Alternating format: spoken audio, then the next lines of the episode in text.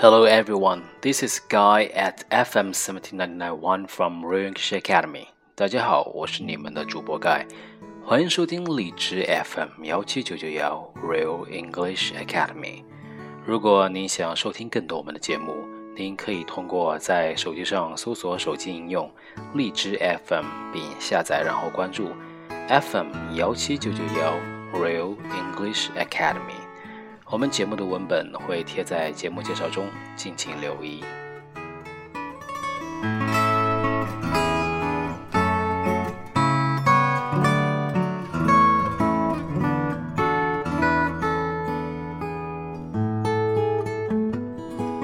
All you need, you already have. There is a famous stone water basin or Tsukubai outside of the even more famous Ryoanji Temple in Kyoto, with four characters that read Wale Taba Shiru Taru.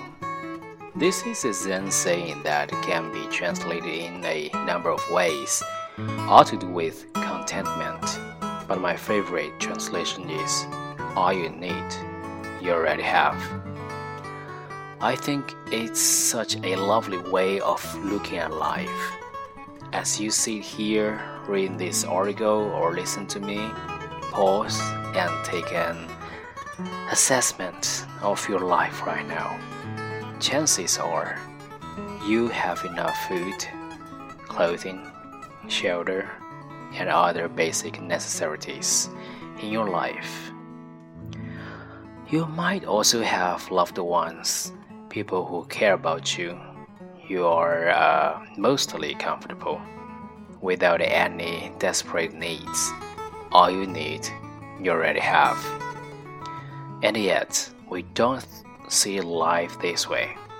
We are dissatisfied, looking for more comfort, more love, more knowledge, more sanity, more possessions, more food, more entertainment more validation. I do this too. I'm not criticizing anyone. We don't often embody the idea that we already have enough. If we remember to do so, we can give thanks for what we have. We can appreciate the beauty, the preciousness of every moment of being alive. It's a miracle and we don't have to take it for granted. So, to me, the question is how can we learn to embody this idea? All you need, you already have.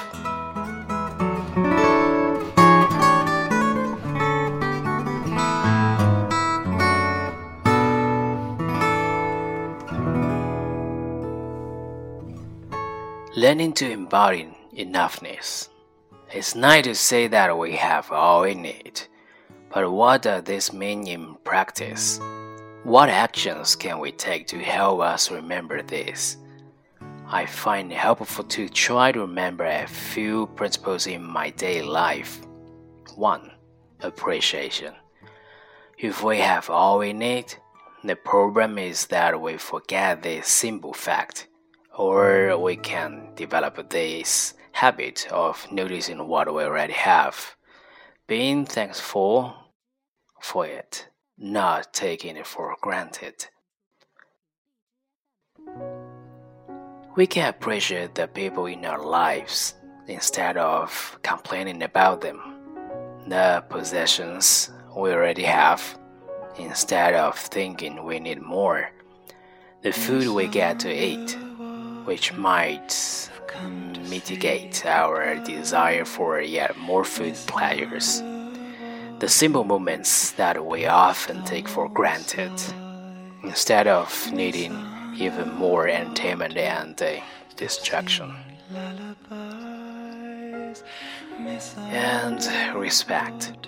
If we appreciate something or someone, we might treat them with respect. In the Zen tradition. Bowing to others and even to your meditation cushion or are, a deep part of practice. It shows a respect for the world around us, which supports us and which we are deeply a part of. You might not want to bow to everyone you meet, but you can make a mental bow to, to them. Offering respect internally, even if you don't make any sign that you are bowing, it will show you it will show in your in your other actions. Turning towards others. If we already have enough, why worry so much about ourselves?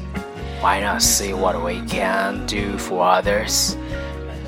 There are others who are suffering, perhaps starving or, or facing violence, or perhaps just sick of anxiety or depression.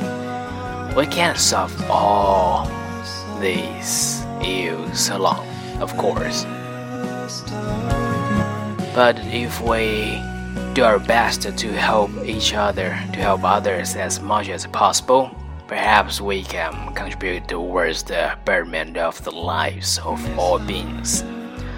This doesn't mean you need to spend every working hour devoted to helping other people, but even considering whether your motivations are or other facing or for self is a good practice. So, how do we learn to imbibe these principles? Through habits and uh, rituals. Rituals to embody enoughness. It's hard to remember to be present and grateful and filled with enoughness throughout the day. With all that we have going on, with all of our distractions and internal stories. So, I recommend forming little rituals that help us remember. Here's a list of ideas for rituals. But I don't recommend trying to form all of these rituals and uh, especially not all at once. Try one at a time and see what helps you. 1. Wake up and say a little prayer of thanks for what you have in life. Keep, keep one, keep a one photograph gratitude journal every evening. When you meet someone, bow to them your mind out of respect.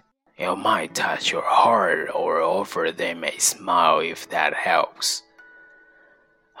4. When you eat, say a little prayer or thanks to everyone who made your meal possible farmers, cooks, transporters, their family, etc. Appreciate every bite if you can before you start a new activity, a work task, a workout, a meeting. Pause and ask yourself what your intention is for this activity. Is it focused on helping others? 6. When you're done with an activity, show respect for others, your environment, and your equipment by respectfully and mindfully cleaning up instead of rushing to the next activity. There are other rituals, of course, but these are a good start. You might also ask yourself before you buy something whether really need more or if you have enough. Ask yourself before you go to an app on your phone or a website on your computer whether you are doing it to help others or to fulfill a need that you don't need fulfilled. Ask yourself as you interact with someone else, whether you are showing them deep respect and uh, appreciation, whether you are focused on helping them or protecting yourself. Ask yourself regularly throughout your day whether you have all you need. I think you'll find that you do, and by appreciating that fact more often, you can see what a profound miracle that is.